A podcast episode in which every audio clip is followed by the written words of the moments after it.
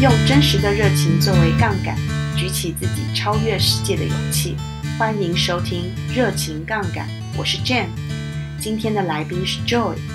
Joy 是农艺科学家，现居美国。他同时也是脸书粉丝页 Joy's Wild Garden 的版主。他在脸书粉丝页分享他对植物作物的日常观察。在今天的节目中，Joy 会跟我们分享他从台湾到美国的求学经验以及经历的产业趣事。Hi Joy，你跟农业的渊源是什么呢？可以请你跟我们分享吗？我小时候，嗯，对农业的启蒙，嗯，可能是我小学一年级的时候，那时候不是大家都要用那个。种绿豆吗？就是观察绿豆的种植嘛。那嗯，我知道大部分的小朋友好像都是用卫生纸种，然后但是我们那时候老师还蛮特别的，他给我们一人一个小小的盆栽。那我就除了卫生纸的绿豆以外，我还有一个种在土里的绿豆。然后我就非发现我非常喜欢去观察这个绿豆，每天都 make 呃都会去把它浇水啊，然后观察它，然后就真的就是在几个月之后，那个小盆栽就。开花，然后结了果子，然后我还收收出了我的绿豆的豆荚，然后我还把绿豆收下来了，所以我就觉得那个其实对我来讲是蛮震惊的，就是就是就是这个是他整个一个 life cycle，所以我觉得这就是我对呃他他是我的农业的启蒙吧。我知道呃。Joy 在小时候的时候，除了对于这个农业启蒙，就是像你刚刚讲到绿豆这个例子感到很有兴趣，因为我马上就可以知道我们两个的对比。因为我记得我小学的时候就非常的应付了事，我就是只有在用呃卫生纸种绿豆的那些小朋友，所以可以看得出来在 启蒙的部分就有相当不一样。然后我知道就是说，其实你小时候还有一个很喜欢到书店去做的事情，你应该跟我们分享一下。对，我，我小时候还很喜欢做一件事，就是呃。就小从小喜欢做菜，我其实从小就看着我的奶奶，就是呃做各种的那种食物的准备，然后我总是非常有兴趣去学。然后我在十二岁的时候，我其实那时候先看了一个漫画，然后那个漫画每集后面，因为它是一个厨师的漫画，它后面每集后面会有一个食谱，然后我就从那个食谱就开始做。然后嗯，大概做了第二次，在十二岁的时候，我就做了一个自己做出一个面包，然后就觉得很酷。然后我就发现我很有兴趣，然后我爸看我很有兴趣，就买一个小烤箱给我。然后可是小朋友嘛，没什么钱，然后我就跑去书店抄食谱，然后就把那些呃那时候有一些日本日本的食谱，然后抄下来。所以我那时候我小时候其实我最大的偶像其实是呃面包师傅，然后对，然后所以就从小对那个很有兴趣，然后这个兴趣也一直维持到现在，就是我觉得这是一个非常棒的一个嗯。休闲活动就是，与其我去打电动干嘛的，但我做做食物，不但又舒压，而且还有还有产出呢，就是。好，那 Joy 刚刚有跟我们提到，就是你在呃，等于是从小其实就感受到你对于农作呃，或者是说植物有这样子一定的兴趣。那对于你当初可能在，比如说要呃选择自己，比如说大学的这个呃学科。听起来你应该是有被你自己的这个喜爱所影响嘛？你你可不可以告诉我们那个时候是怎么选？然后然后又是怎么样因缘际会呃决定要从台湾可能出国留学，然后最后到美国来求学呢？我其实从小就是因为我这个兴趣浓厚，我就是我知道我喜欢植物，然后我也蛮喜欢虫的，所以我那时候高中就是三类组嘛，其实就我就是有填两个系，就是那时候就推甄推荐甄选，我就直接就填了。台大农艺跟台大昆虫就这两个，然后就上了台大农艺，然后我就觉得，嗯，然后就是真的就是因为我兴趣，我就是想做这个，然后我父母也没什么意见，他们觉得啊你想做你就去做，然后他们也觉得，他们其实觉得做农业很 promising，然后 也不是像其他人，就是父母说念这个不没出路，但他们觉得很有出路诶，但是他们觉得很好很棒，所以我就就是其实家人也蛮支持的，然后就这样一直。一直念下去。不过我在台湾，因为台湾毕竟比较小，然后我在台湾念完呃大学以后，就很自然而然的继续念硕士啊，也是在台大农艺。然后念完，呃，就是，可是我在那时候做了很大的一一部分是在做那个在实验室里面做，在试管里面做各种实验这样子。嗯，我要说那不是我的强项，因为，嗯，就是我不是很喜欢一直在实验室待着的人，我很喜欢去外面。就是我我喜欢的是直接去面对植物，去看他们，然后，嗯，就是我喜欢面对的是植物，基本上是这样。然后，所以我就一直觉得说我。应该不会继续走实验室这条路，然后我还想要，如果我要出国念书，我想要去做呃直接跟植物面对面栽培的这件事情，所以我那时候出国念书，我就选了一个一定要去田里的，就是栽培生理，所以嗯，所以就是我的出国打算就是呃要去做栽培生理，所以我就直接去念这方面这样。哎，那你说栽培生理，然后你之前有介绍过说你是在美国毕业的嘛？对。那你出国，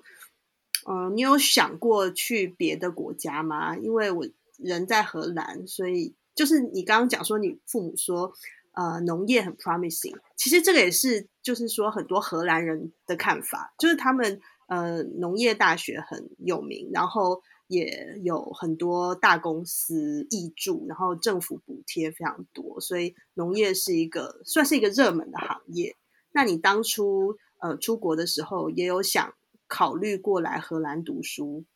吗？有哎、其实其实之前我就是在想，要么去呃美国，要么就去荷兰，因为荷兰其实它的它的那个。呃，农业的那个密集程度其实跟台湾比较相近的，就所以，然后如果我在想，我那时候有其实有考虑过，就是如果要去荷兰读，应该是会去读跟温室栽培相关的东西。嗯、但是就是因为我自己，我我爸他之前，嗯，他自己他他之前有养虾，然后所以他也是叫全世界，嗯，各地有走跳过。那他是跟我说，如果你要看最完整的农业。最大的经济规模，你可能还是他还是建议我去美国啦。然后当然，而且还有就是美国学校啊，那种各种作物的选择也比较多，所以我后来就是决定去去美国这样子。对，我刚刚听到 Joy 有提到，就是说，哎，你的呃，可能在在进入大学之前，其实对于你自己的性向就已经蛮确定，你对于作物或者甚至是昆虫有有相当兴趣。呃，我很好奇，是你在可能到美国来念研究所之前，你你是怎么样去？有没有什么样的一个契机，是让你觉得说，诶，我其实真的没有那么喜欢在实验室，然后我真的很喜欢在田里。这对你来讲是很很自然，就是说你在做实验，你就觉得，诶，这个对我来讲没有那么有兴趣，还是说有什么样的启发？因为我自己的经验是，有的时候要知道自己喜欢什么，不是很容易的事情。因为你很难有的时候会觉得，就是说，哎，我对于某件事情特别有兴趣。那对我自己的经验的话，我通常是我不喜欢什么比较明显，然后我就决定做一个，哎，我可能会比较喜欢，因为我不喜欢其他的事。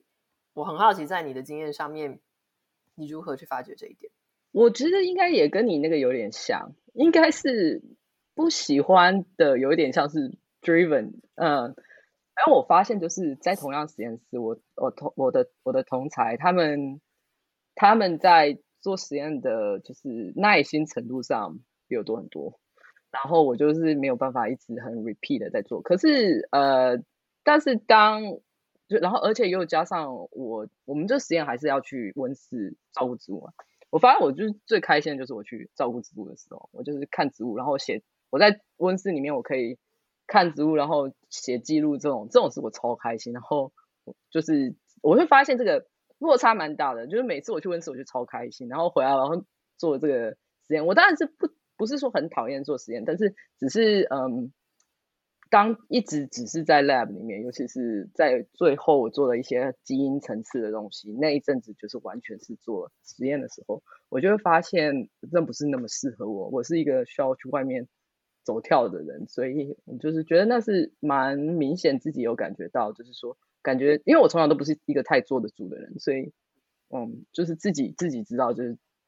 哪一个适合，哪个不适合这样。你有提到，就是说你在呃大学的时候，在研究所在台湾念书的时候，就是在做，我记得你是在做水稻方面的研究嘛？那你最后的那个时候就决定要出国，听起来是你希望可以呃某个程度啊，稍微换一个专注的方向。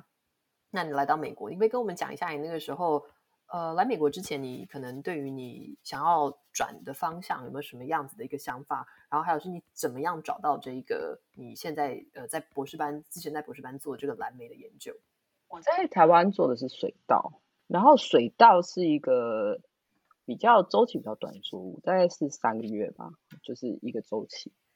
然后嗯，但是我发现就是在农业有。其他的作物就像是呃果树啊这些的，嗯，它的周期是比较长的。然后我我发现我对这些事情很有兴趣，因为我觉得就是像是说，你一个是比较短期的 project，一个是比较长的。那我发现我就是对果树有兴趣，因为种你种一棵树下去，你要让它每年生，你可能第一年还不会产什么产量。那第二年、第三年，所以你每年在做的事情，跟他之后会发生的事情息息相关。或者说，如果他今年得一个病，你也不可能，你这是一个大的投资，你不是，你不是就是说啊，我就把它铲掉我再来，不可能的。所以你就要去做很多的事情，让你这件事情呃维持下去，而且这样每年都有相当大，呃，像就是每年有能够去呃重复有这样的成果，所以这种维持性的东西，我觉得这种很酷，因为。等于说你要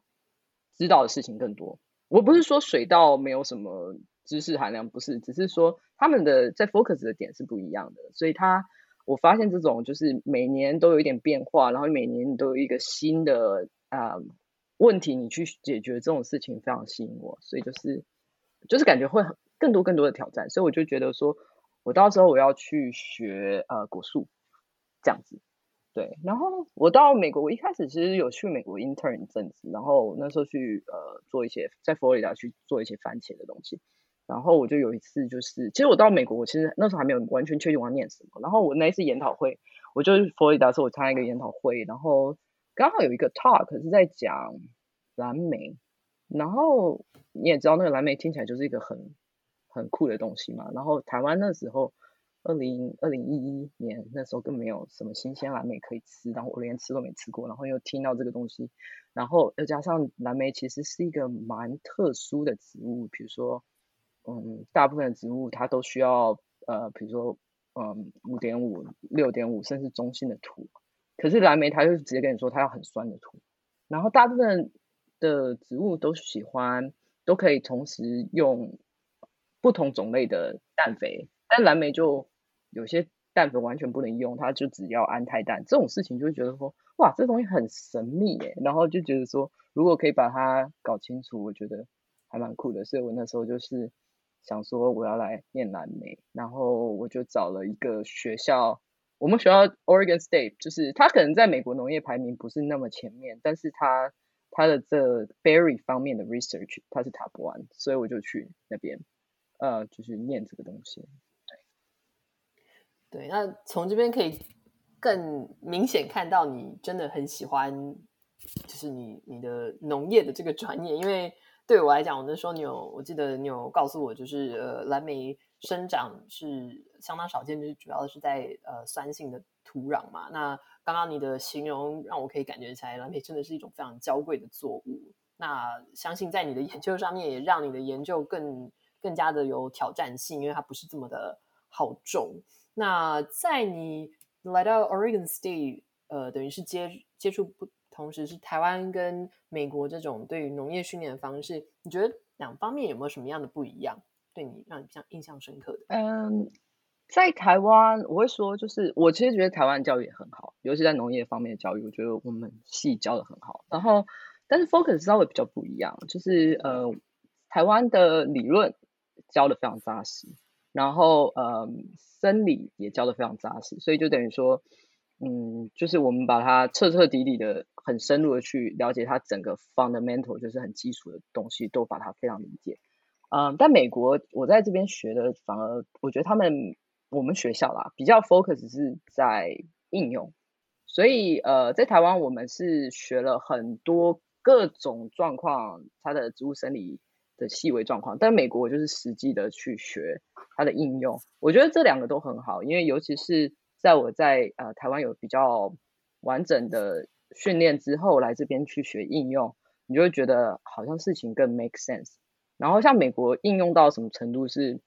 嗯，我们我们会呃，就是你会上课，连上课的时候，他就会跟你说，嗯，OK，你这个这个田田，你甚至连田区怎么去设计，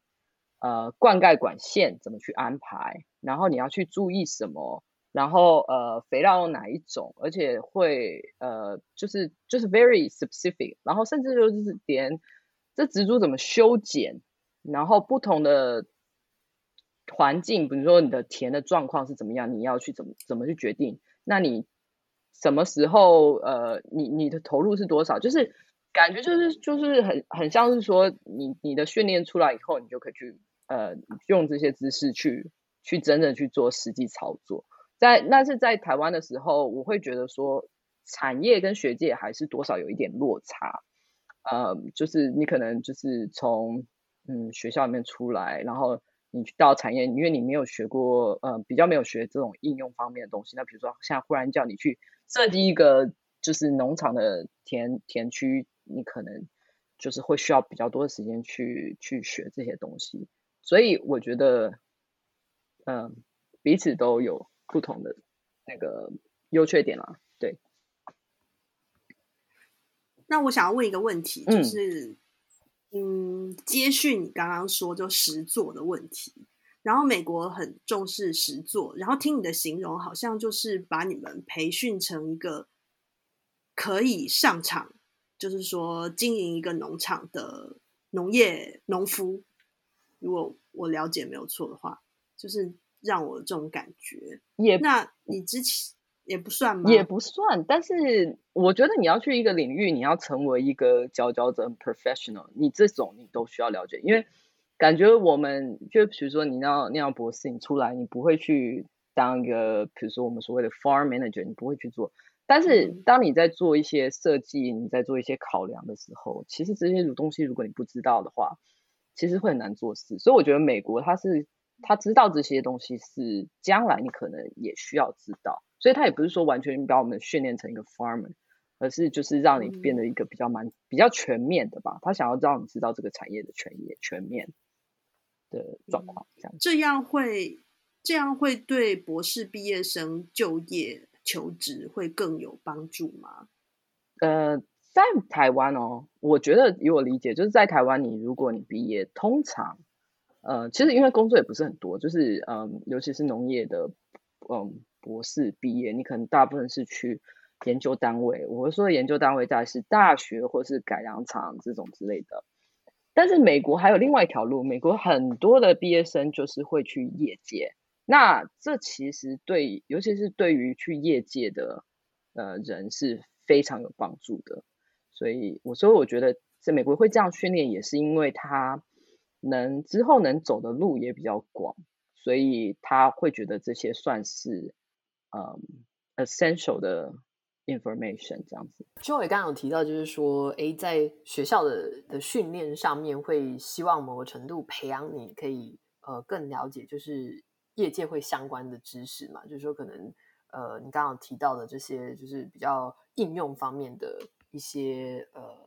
knowledge 一些情况。那我知道，就是说，就我的经验来讲的话，在美国，尤其是呃，你如果是一旦到比如说 graduate school 的阶段的话，其实非常重要，就是所谓的 internship。那我自己的经验，哈，我看我在美国的朋友的经验，大部分大家在 graduate level 都必须要有这种就是 intern 的的情况。那我知道，就是你在美国求学的时候，也曾经到一间呃相当有名的，就是应该是全球最大的草莓呃生产公司。呃，Driscoll 去工作，那我很好奇，可不可以请你跟我们讲一下你那时候在那边呃工作的情况，那 intern 的经验，还有就是说他有没有某个程度改变了你对农业，尤其是在跨国公司这样子的一个呃架构下面的一些呃 practice，然后你的一些看法？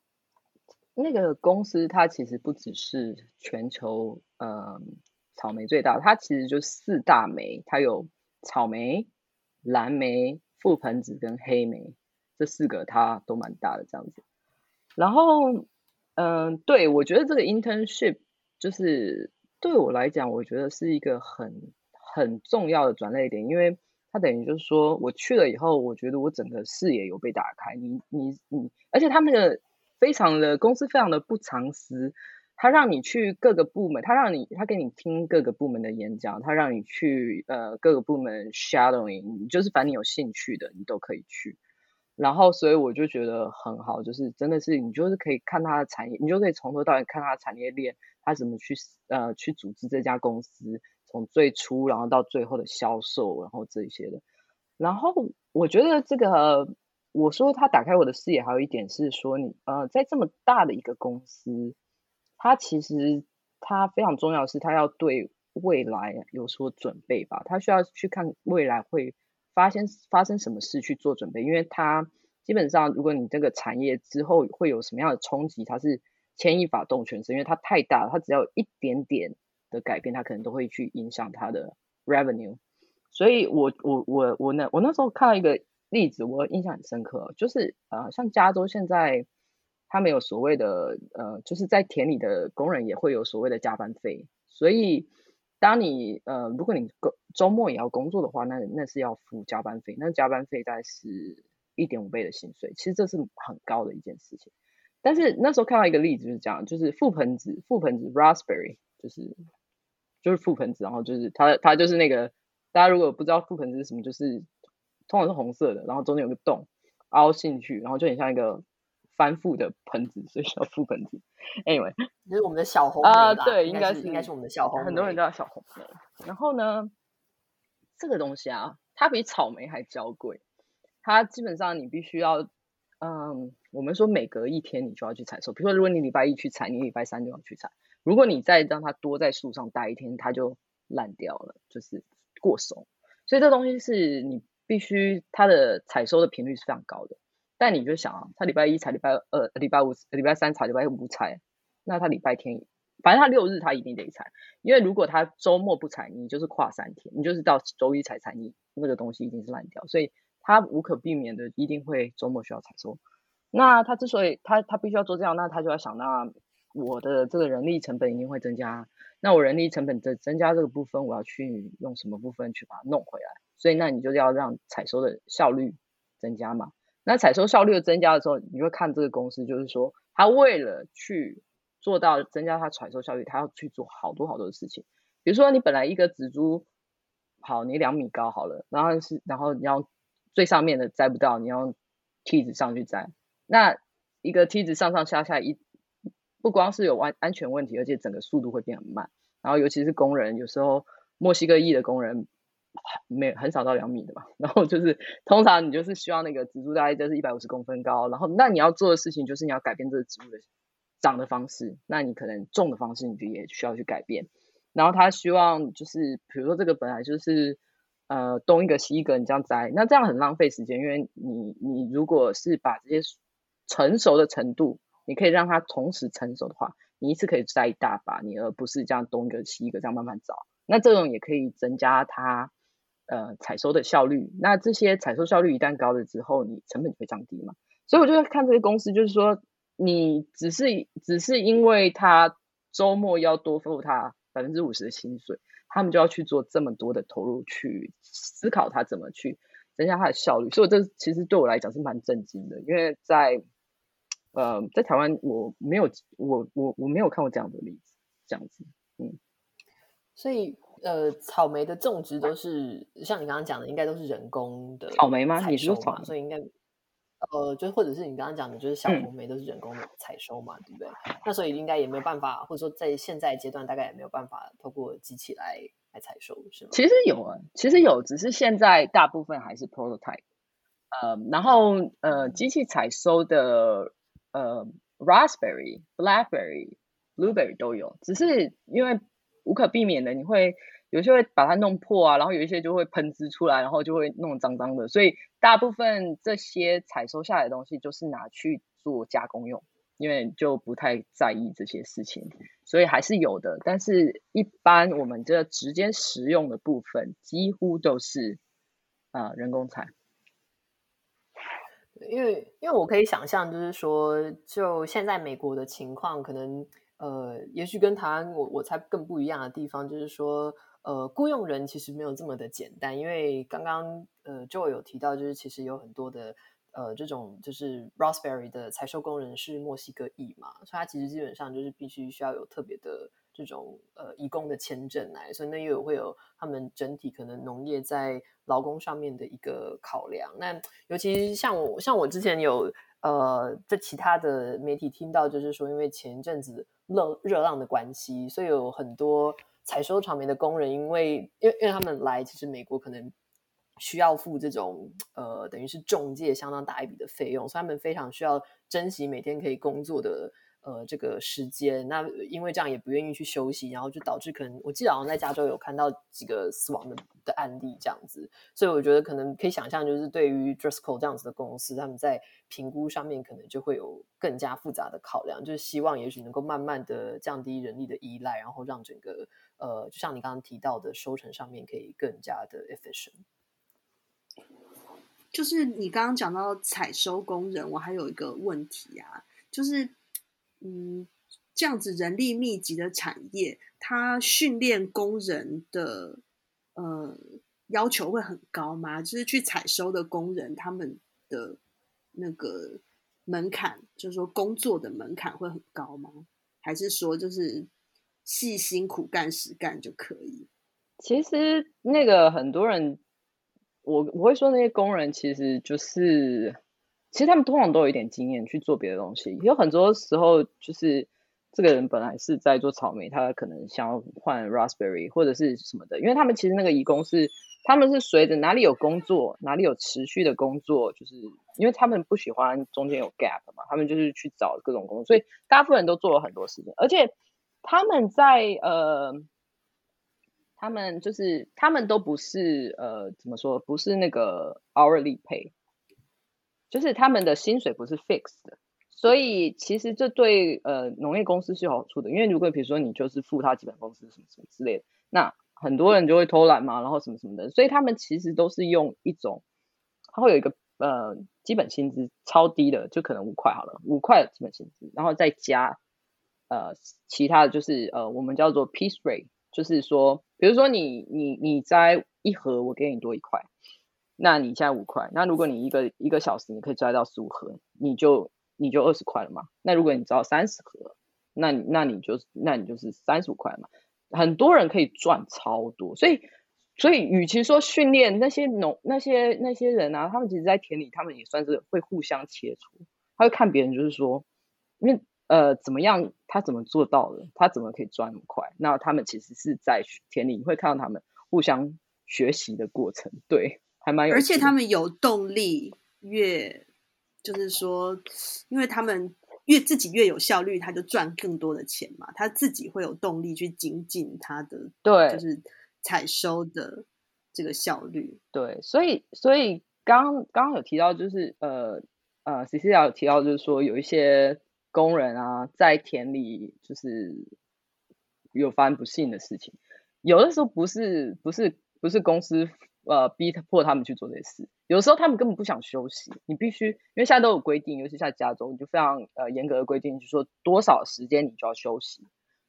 然后你要 take break。有些时候他们自己不停，或者是有的时候你他们自己会有一种很想要去赚更多的心，所以他们就其实你如果你步调放慢一点，你是不会那么累的。但他们在田里，他们摘草莓，他们摘摘摘摘摘一摘完，他们把盒子装好，用跑的。所以其实是自己呃为了求好心切，然后造成自己分。但我当然不能说，就是在热浪的时候，当然是这样，这样是当然是绝对不鼓励的，因为这其实是非常危险的事情，就是在在那边又过度工作的这种情况。所以就有的时候会相信他们，对啊，有时候会有这样不幸的事情发生。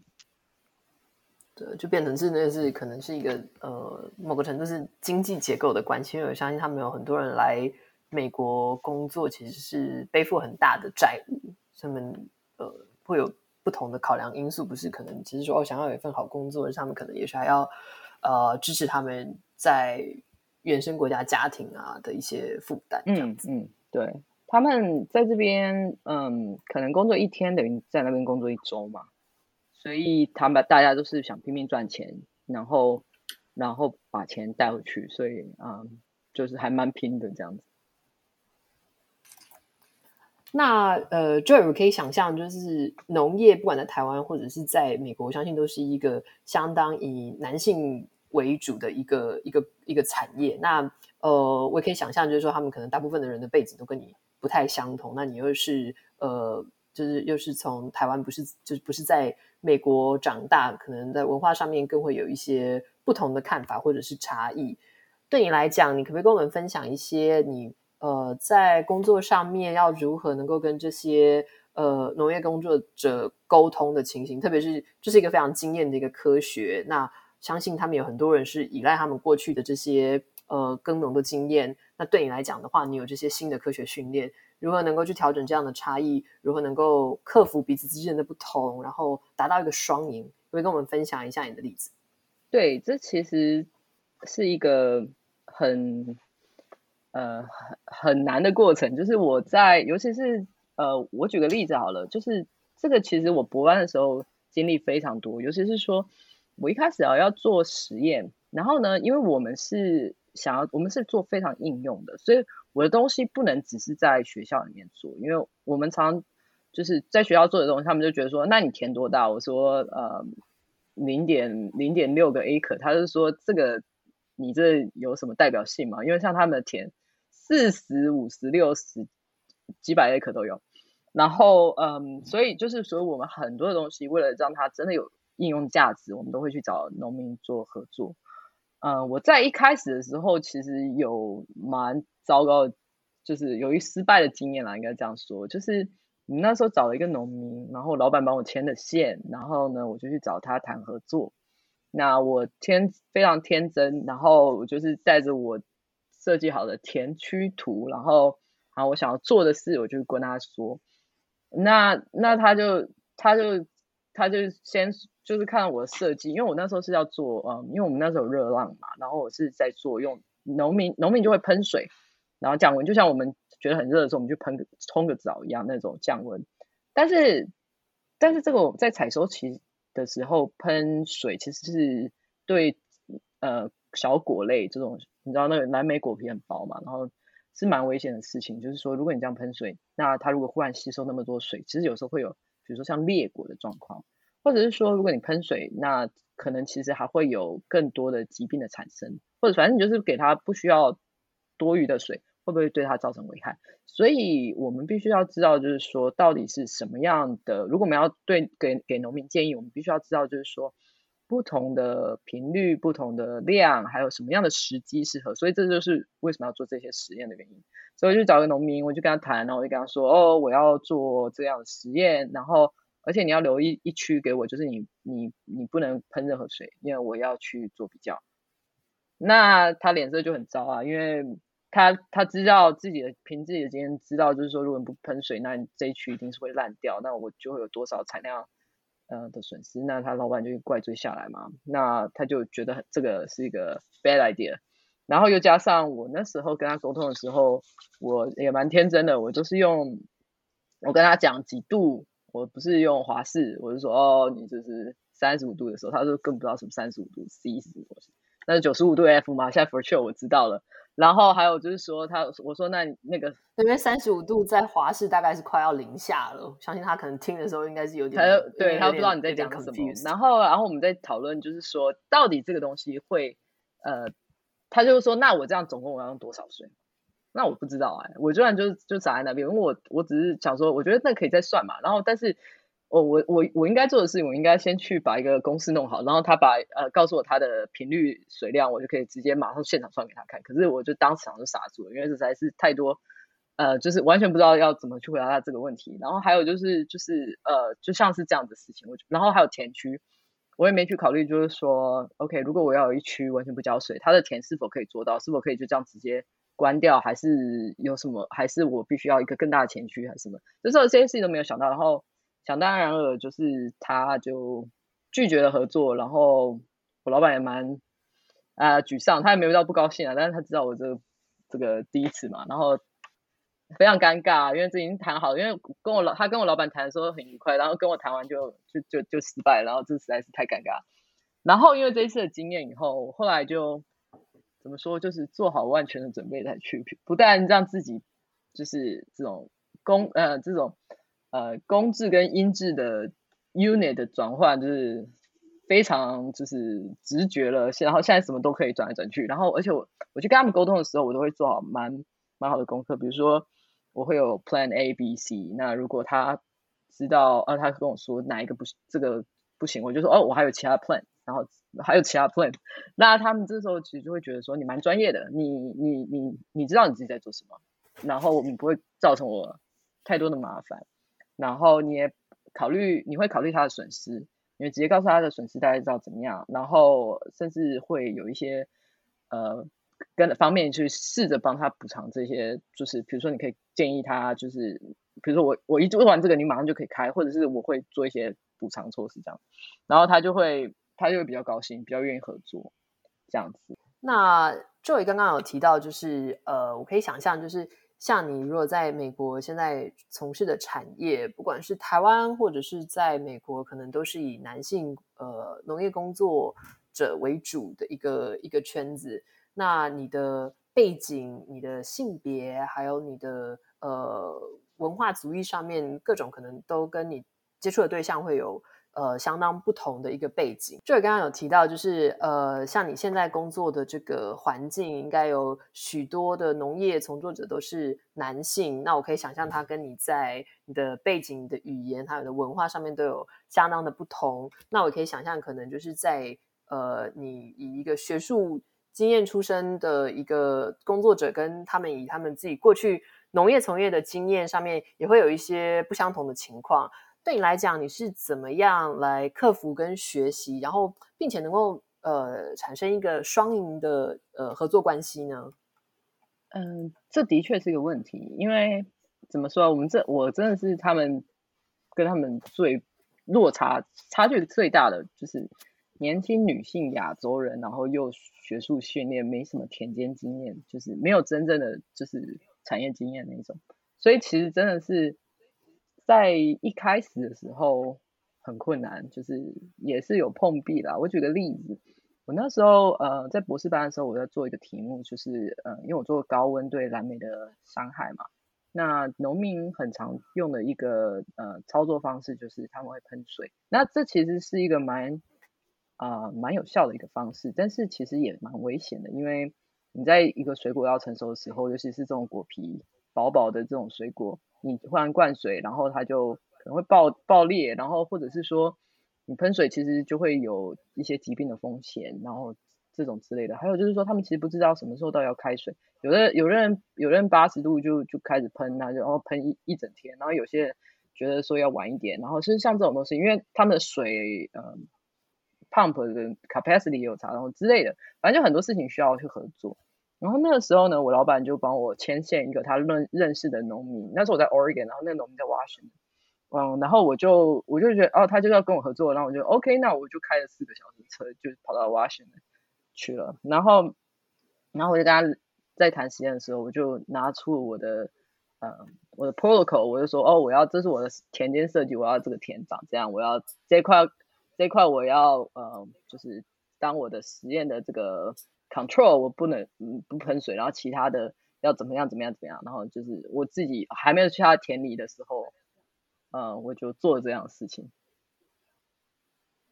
哎，我很好奇啊，就是说听你说你去要求在他的田里做实验，然后甚至是那个要求他在一个地方不要喷水，那。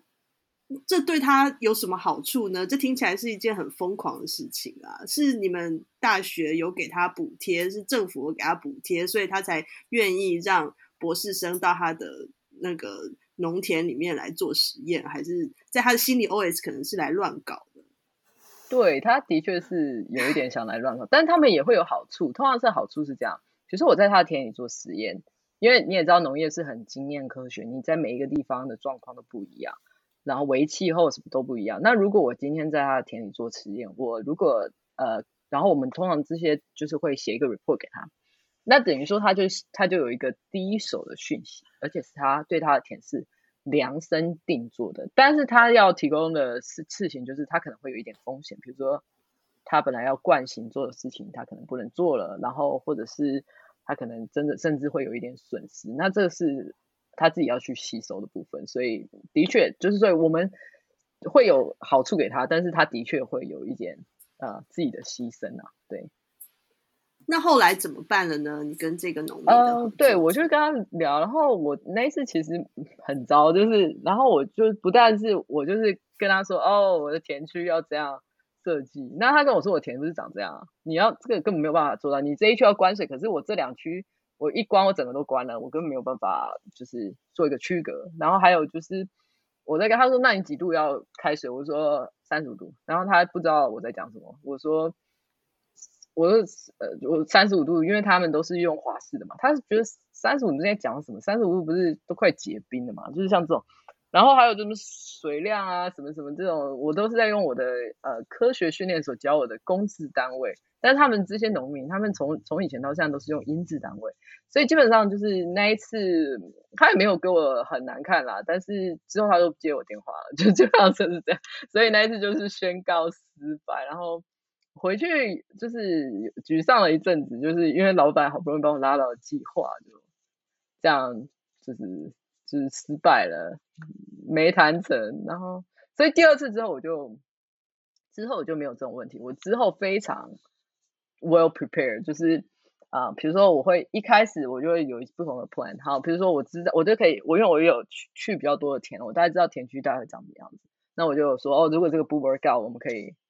我有 plan plan A 不 work out，我有 plan B，我 plan C，那他就会觉得说你比较专业，你有 flexible，而且你知道你自己在干嘛。然后还有就是说，你跟他沟通的时候，我就开始是用他们的语言，他我就提前跟他们，就是就跟他们说哦，他他就马上知道我在讲什么，因为我用的是他们的那种语言，我用的他是他的单位，他的华氏单位，然后我是用的是 acre，不是 hectare，然后这种之类的，所以这其实蛮有进步的。我觉得那个 Joy 告诉我这件事情，让我觉得我国中老师没有骗我。就是国一一开始不是有教那个音质跟公制的那个转换吗？就是 我以前想说这东西到底有什么用啊？我为什么要学它？但是我现在知道了，就是跟美国的农民，你就必须要用这个音质的说法，他才知道你要就是跟他，你要你要他要你做，你要他做什么？我觉得这点。实在是太有启发了。在美国，这个事情还真蛮普通的，因为即使你要烤个披萨，你也要知道你到底是在那个 在烤几度嘛，对不对？对，所以真的是就是久了以后就习惯了，但是就是一开始真的是蛮 painful 的，就是要一开始要学这样，就是很怀疑自己，说我到底是为什么要多学这个，然后为什么我他们不能跟我们讲一样的语言？就我现在反而是要多去配合别人，因为真的是每个人的嗯背景真的。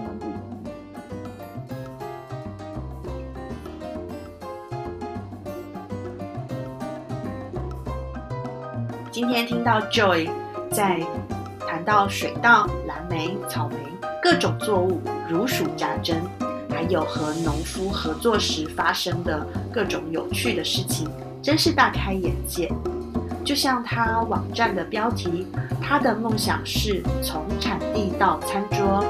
我可以感觉到喜欢农业，并且投身其中，并且找到伙伴是幸福的事。非常感谢你今天收听我们的节目。如果你喜欢我们的节目，觉得今天的节目对你有些帮助和启发，我想请你帮我们在 Apple iTunes Store 评分并留言，并且将我们节目分享给你周遭的朋友。更别忘记订阅我们的节目，这样你在每周四就可以定期收听我们最新的内容。最后，如果你有任何关于职涯或自我成长的问题，都欢迎到我们的网站 triple w j c careers dot co w w w j c c a r e e r s 点 c o 或是我们的 Instagram j c careers j c c a r e e r s 上写信或留言给我们哦。非常感谢你在忙碌的一天中。抽空让我陪伴你这一个小时，请继续收听我们的节目，下次见。